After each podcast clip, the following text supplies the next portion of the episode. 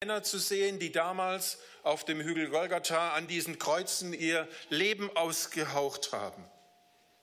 Und liest man die Berichte des Neuen Testamentes über diese Kreuzigung sehr aufmerksam, dann stellt man fest, dass sich bei der Begegnung dieser drei Männer, die sich bestimmt vorher noch nicht getroffen hatten in ihrem Leben, sich ganz entscheidende Momente zugetragen haben.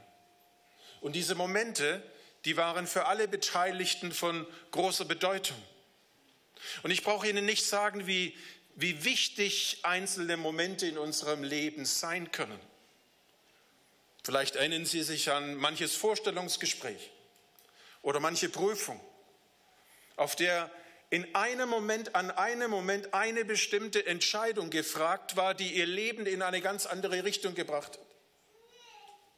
Und ich glaube, genauso entscheidende Momente haben sich dort zugetragen auf diesem Hügel von Golgatha. Und wie wichtig uns wichtige Momente in unserem Berufsleben oder Alltagsleben sind, ist uns vollkommen klar. Aber ich will mit Ihnen heute Nachmittag anhand von diesem Text, der uns vorher gelesen wurde, nachspüren, wie wichtig es ist und was in der Waagschale liegen kann, wenn wir eine Begegnung mit Jesus Christus haben. Und deshalb beginnen wir und sehen zunächst einmal die entscheidenden Begegnungen, die sich dort an diesem Hügel damals vor 2000 Jahren zugetragen haben. Der Hügel Golgatha vor den Stadttoren von Jerusalem ist alles andere als ein gemütlicher Treffpunkt, wo man sagen würde, dort kann man sich gut mit Freunden und Bekannten treffen, um ein bisschen sich zu unterhalten. Denn wer dorthin muss, der weiß, er geht seinen letzten Weg, er ist zum Tode verurteilt.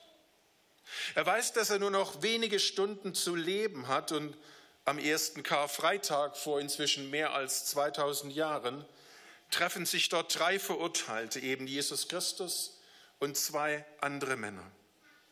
Matthäus berichtet in seinem Evangelium, dass Jesus als erster der drei Verurteilten ans Kreuz geschlagen wird und diese Todesstrafe so eingeleitet wird. Er schreibt im 27. Kapitel ab Vers 35, nachdem sie ihn ans Kreuz geschlagen hatten, verlosten die Soldaten seine Kleider.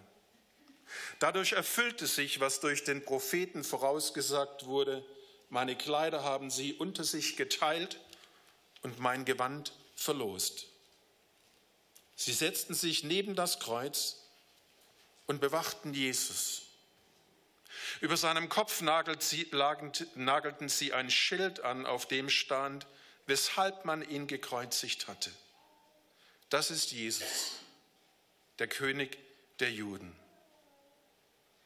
Und dann setzt Matthäus die Beschreibung der Kreuzigungsszene fort mit den Worten in Vers 38. Zur gleichen Zeit wurden zwei Verbrecher gekreuzigt, der eine rechts und der andere links von ihm. Mit Jesus werden also damals zwei Männer gekreuzigt und dieser Todesstrafe ausgesetzt, die als Verbrecher oder als Räuber im Text bezeichnet werden. Leider gab es damals eine ganze Menge von diesen Personen, die so beschrieben werden, die rechtschaffenen Bürgern zu der damaligen Zeit des Lebens sehr, sehr schwer gemacht haben. Jesus wusste schon zu Lebzeiten von diesem Problem, denn er selbst erzählt die Geschichte von Räubern, die in der Zeit Menschen überfallen haben. Lukas hat diese Geschichte im Kapitel 10 seines Evangeliums für uns notiert und aufgeschrieben. Jesus erzählt hier von Räubern, die Reisenden auflauern, sie ausraubten, und dabei war es durchaus an der Regel, dass sie Gewalt angewendet haben und bei Widerstand haben sie keine Bedenken gehabt, die Opfer entsprechend zu schlagen, zu behandeln, dass sie halbtot liegen blieben. Das waren die Räuber und Verbrecher, die mit Jesus damals auf dem Hügel von Golgatha geführt wurden. Das waren die beiden Menschen, die neben ihm hingen am Kreuz und ihr Leben aushauchten.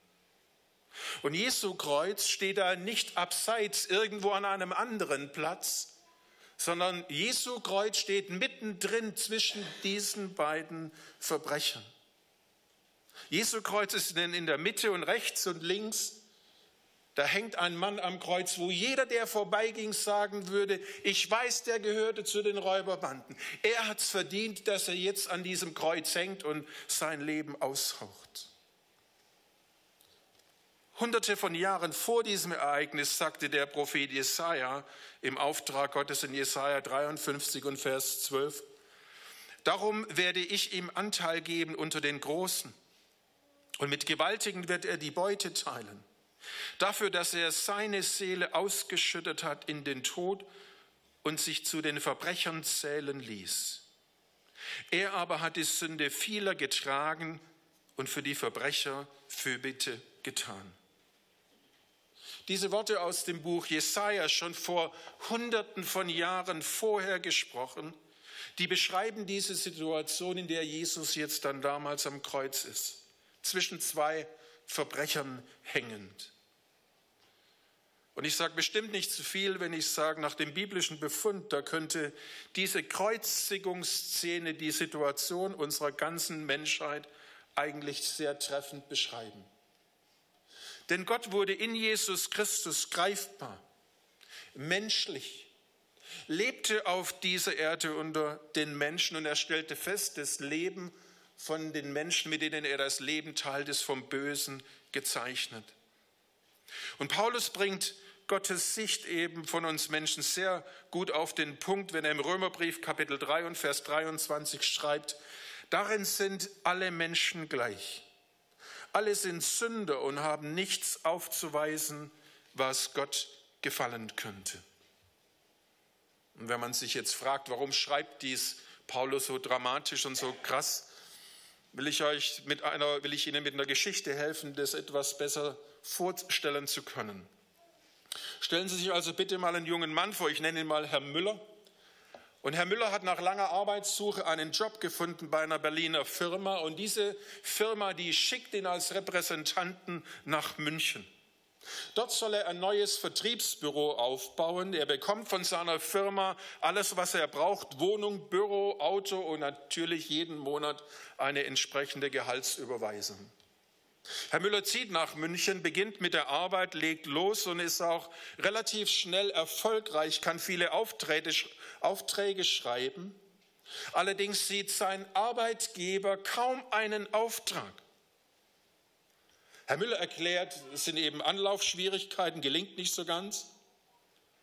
Aber keiner weiß von seinen Arbeitgebern, dass Herr Müller seine Aufträge an einen Konkurrenten schickt. An einen Konkurrenten des Arbeitsgebers, der ihn mit allen erdenklichen Annehmlichkeiten entlohnt. Und ich denke, so könnten wir beschreiben, wie wir Menschen natürlicherweise leben, wenn wir ohne Gott leben. Gott gibt uns das Leben, geistliche Begabungen, Fähigkeiten. Er wünscht, dass wir mit und für ihn leben. Aber wir leben anders. Wir drehen uns um uns selbst und wir führen ein Leben, wie es uns gefällt und leben eigentlich für Gottes große Konkurrenz. Wir leben am großen Ziel vorbei, das Gott mit uns hat. Wir leben nicht so, wie er es sich vorstellt und in logischer Folge ist unser Lebensalltag oft durchsetzt mit Verhaltensweisen, die er alles andere als gut heißen kann. Und deshalb sagt Paulus an dieser Stelle, dass wir alle vor Gott schuldig sind. Und deshalb beschreibt die Kreuzeszene, in der Jesus mitten unter Verbrechern sich befindet, eigentlich sehr dramatisch die ganze Situation von unserer Menschheit. Damals sind die beiden, die mit Jesus gekreuzigt wurden, Jesus in persona begegnet. Heutzutage ist es selbstverständlich nicht mehr so der Fall, aber seit Jesus auf der Erde gelebt hat und Menschen begegnet ist, da haben Menschen eben die Worte und die Taten von Jesus festgehalten und haben sie notiert für uns. Und wenn wir heute diesen Worten hören oder diese Worte zur Kenntnis nehmen, von Jesus hören, dann ist es so, als ob wir Jesus tatsächlich begegnen. Aber die Frage ist dann nur, wie reagieren wir auf diese Begegnung? Wie gehen wir mit diesen Worten um, die wir von Jesus hören? Weil wenn wir unser Leben anschauen, dann stellen wir fest, das Wort Gottes hat recht, wenn es sagt, dass unser Leben vom Bösen gekennzeichnet ist. Wir sehen es jeden Tag in unserem Leben. Aber die spannende Frage ist, wie reagieren wir auf die Worte von Jesus und über Jesus, die wir hören. Und da ist beides möglich. Auf der einen Seite, wenn wir mit diesen Worten sehr vertraut sind, tritt ein Gewöhnungseffekt ein und man sitzt in so einem Karfreitag-Gottesdienst und sagt, ja, das kenne ich. War ich vor 25 Jahren das erste Mal und ich habe die Wahrheiten verstanden, begriffen und erklärt und man geht gleich aus dem Gottesdienst, wie man raus, äh, reingegangen ist. Oder man sitzt in so einem Gottesdienst und sagt, ich bin noch nicht so vertraut mit diesen Wahrheiten von Jesus. Und man hat Mühe, sich diese Wahrheiten anzueignen und sagen, kann ich mich da wirklich darauf einlassen? Aber ich glaube, es ist wichtig, dass wir in diesem Prozess sind und wenn wir weiterschauen, dann stellen wir fest, aus diesen Begegnungen dort am Kreuz können ganz entscheidende Veränderungen entstehen. Denn auch die Kreuzigung von Jesus und der beiden anderen mit ihm gekreuzigten war ein öffentliches Schauspiel. Matthäus 27 und Vers 39 beschreibt, wie die Leute, die vorbeigehen, Jesus verspotten. Er berichtet, dass Priester, Gesetzeslehrer, Führer des Volkes sich über Jesus lustig machen und sagen, anderen hat er geholfen, aber sich selbst kann er nicht helfen. Wenn er wirklich der König Israels ist, soll er doch vom Kreuz heruntersteigen. Dann wollen wir an ihn glauben. Er hat sich doch immer auf Gott verlassen. Jetzt wollen wir sehen, ob Gott sich zu ihm bekennt, ihm hilft. Denn hat er nicht gesagt, ich bin der Sohn Gottes? Wenn wir Matthäus dann weiterlesen, stellen wir fest, dass Jesus nicht nur von diesem erwähnten Personenkreis verspottet wurde, Matthäus beobachtet weiter und schreibt in Vers 44 dann weiter, ebenso beschimpften ihn die beiden, die mit ihm gekreuzigt worden waren. Das heißt, die zwei Männer, die mit ihm gekreuzigt werden, die haben ebenso geschimpft wie die Führer des Volkes, die Gesetzeslehrer und die Großen im Land. Und als Jesus so seine letzten Stunden durchlebt, wird er, so könnte man sagen, von unten beschimpft. Er wird von rechts beschimpft und wird von links beschimpft. Und Lukas berichtet uns sogar die Worte, die einer der Verbrecher Jesus an den Kopf wirft. In unserem Predigtext in Vers 39 sagt er, bist du nun der Messias? Dann beweis es doch. Hilf dir selber und hilf uns. Und wenn wir den Text dann weiterlesen, dann beobachte ich eine interessante Wendung. Denn einer der Verbrecher, der mit ihm am Kreuz hing, einer von denen, die vorher beide Jesus verspottet und beschimpft haben, der meldet sich plötzlich mit einem anderen Tonfall zu Wort. Und wir lesen in Vers 40 folgende, Fürchtest du Gott nicht einmal jetzt kurz vor seinem Tod, so spricht er seinen anderen Verbrecherkollegen an. Wir hängen hier zurecht. Wir haben den Tod verdient. Der hier aber ist unschuldig. Er hat nichts Böses getan. Und dann sagt er zu Jesus, Herr, denke an mich, wenn du in dein Königreich kommst. Und ich glaube, Ihnen fällt es auf. In diesen letzten Momenten seines Lebens ist eine Veränderung passiert mit diesem dort gekreuzigten Verbrecher. Erst hat er Jesus zusammen mit dem rechts von Jesus und mit den unten vorbeikommenden Jesus verspottet. Nun meldet er sich zu Wort und, und er bringt den, der mit ihm gespottet hat, zurecht und korrigiert ihn, weist ihn zurecht. Und aus seinen Worten wird für mich einiges deutlich. Ich habe es für Sie in der Zusammenfassung niedergeschrieben. Zum Ersten höre ich aus seinen Worten eine Ehrfurcht vor Gott. Er sagt, fürchtest du Gott nicht einmal jetzt kurz vor seinem Tod? Es scheint ihm einiges aufgegangen zu sein in diesen letzten Momenten seines Lebens und er beginnt, beginnt und sagt, Wir brauchen eine Ehrfurcht vor Gott.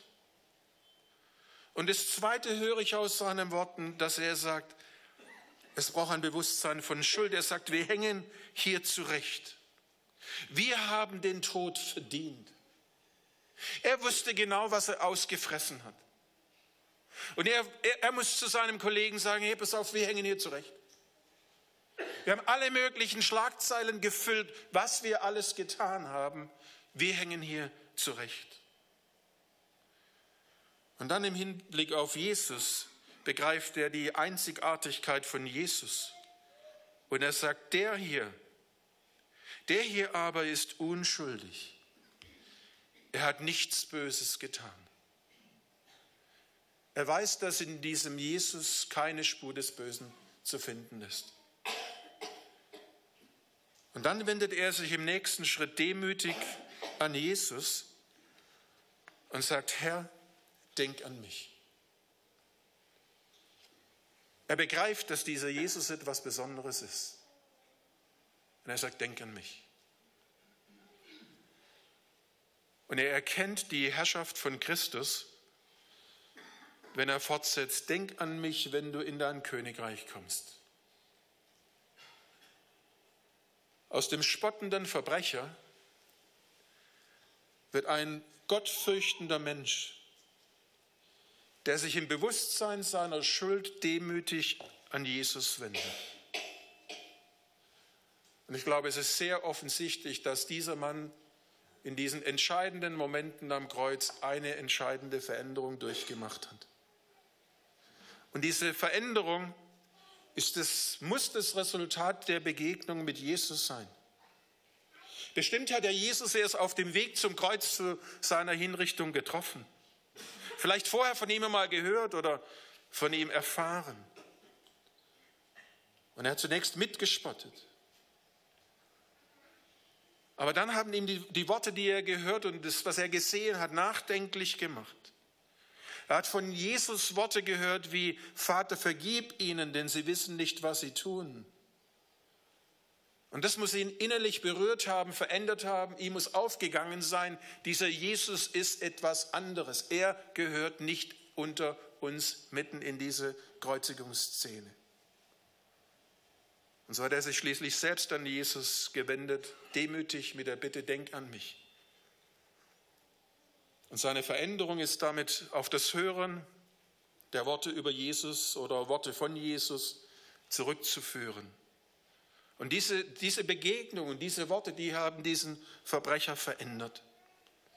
Und ich glaube, dass heute genauso noch Menschen auf den Kopf gestellt werden, wenn sie Jesus so begegnen. Und wenn sie diese Dinge begreifen, die dieser Mann am Kreuz begriffen hat. Ich habe immer wieder Menschen in meinem Leben getroffen, wo diese Veränderungen sehr krass waren, die ein Leben gelebt haben ohne Anbindung an Gott, Gott los und die in diesem Leben teilweise bis an den Rand kamen, dass sie nicht mehr fertig wurden mit dem Leben und dann von Jesus hörten. Und Jesus ihr Leben komplett auf den Kopf gestellt. Sie erkannt haben, ich brauche diesen Gott in meinem Leben, brauche Vergebung meiner Lebensschuld und sie von dem Tag an mit Gott gelebt und gerechnet haben. Und auch heute verändern diese Worte eben von Jesus uns Menschen. Dass Menschen Ehrfurcht vor Gott bekommen. Dass sie erkennen, wir haben am Ziel vorbeigelebt. Dass sie begreifen, sie brauchen diesen lebendigen Gott in ihrem Leben. Dass sie Vergebung ihrer Lebensschuld in Anspruch nehmen. Demütig darum bitten und sich von Jesus dann führen lassen und leiten lassen in ihrem Leben. Und viele hier, weiß ich, haben diese Schritte schon hinter sich, sind diese Schritte gegangen.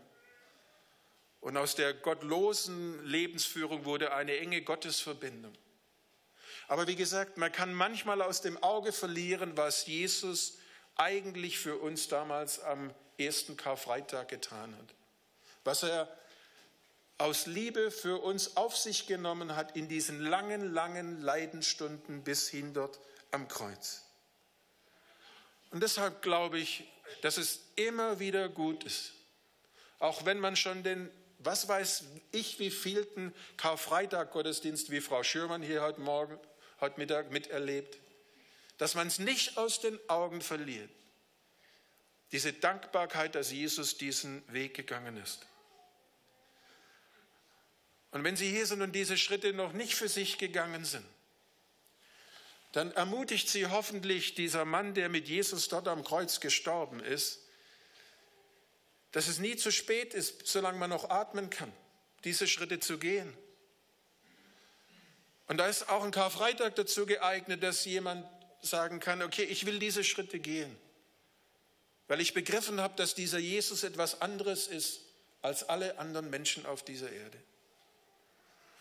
Und wenn Sie heute, Mittag hier sind mit einem Bekannten, mit einem Freund oder einem Begleiter, dann, dann reden Sie vielleicht nachher nochmal drüber, wie man diese Schritte gehen kann. Im Prinzip ganz einfach, Hände falten und das Gespräch mit Gott beginnen und diese Schritte gehen, die der Mann am Kreuz getan hat.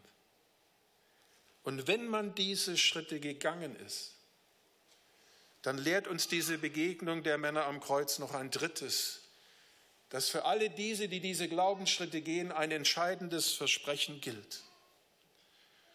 Denn trotz aller Qualen, die Jesus am Kreuz durchmachen muss, hört Jesus die Worte des Mannes neben ihm. Und Jesus gibt ihm dann eine sehr prägnante, kurze, aber inhaltsschwere Antwort, indem er sagt, in Lukas 23 und Vers 43 ist es wiedergegeben, ich versichere dir, noch heute wirst du mit mir im Paradies sein. Für den Mann, der neben Jesus am Kreuz hing und aufhörte mit seinem Spott, da stand seine Kreuzigung am Anfang des Tages. Er fragt sich, was wird am Ende des Tages sein? Was wird sein, wenn ich meinen letzten Lebensatem ausgehaucht habe? Und Jesus nimmt sich in seinen letzten Lebensmomenten die Zeit und sagt ihm, heute wirst du mit mir im Paradies sein.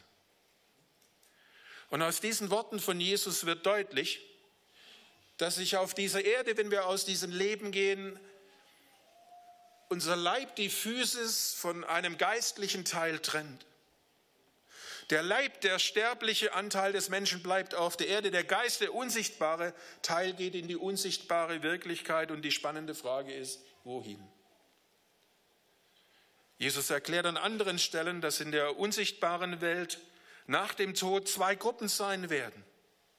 Zu der einen gehört der Mann, der sich am Kreuz entscheidend verändert hat der, der sagte, ich will, Herr, dass du an mich denkst, ich will bei dir sein. Und Jesus sagt ihm, ich werde deinen größten Wunsch erfüllen, du wirst bei mir sein in meinem Paradies. Die andere Gruppe besteht aus den Personen, die in ihrer Zeit auf der Erde nichts mit Jesus anfangen konnten, aber es auch nicht wollten. Und sie gleichen dem anderen Gekreuzigten. Und auch ihr Wunsch wird in aller Ewigkeit erfüllt werden. Sie werden nicht in der Nähe von Jesus sein müssen in der Ewigkeit. Jesus beschreibt den ewigen Platz in seiner Gegenwart als Paradies, da, wie schon auf den ersten Seiten der Bibel beschrieben, Menschen mit Gott zusammenleben, ungestört und unbeeinträchtigt vom Bösen. Und Jesus betont in seiner Antwort, er sagt, mit mir wirst du sein. Für Jesus bedeutet es, auch in der ewigen Welt ist Gemeinschaft mit Menschen das entscheidende Thema. In der Beziehung zwischen Gott und Mensch geht es zunächst um diese Beziehung, nicht um den Dienst, den Menschen für Gott verrichten. Durch Engel hätte Gott genügend Wesen, die ihm irgendwelche Dienste verrichten können. Ihm geht es primär, dass der Mensch in Beziehung zu ihm lebt und mit ihm in Verbindung ist. Und so hört in der Antwort von Jesus der sterbende äh, Gekreuzigte, der sich entscheidend verändert hat, zwei wichtige Versprechen. Das erste, heute wirst du mit mir im, im Paradies sein. Und das zweite, du wirst mit mir dort sein. Und dieses Versprechen ist für alle Glaubenden und alle Nachfolger bis heute noch gültig.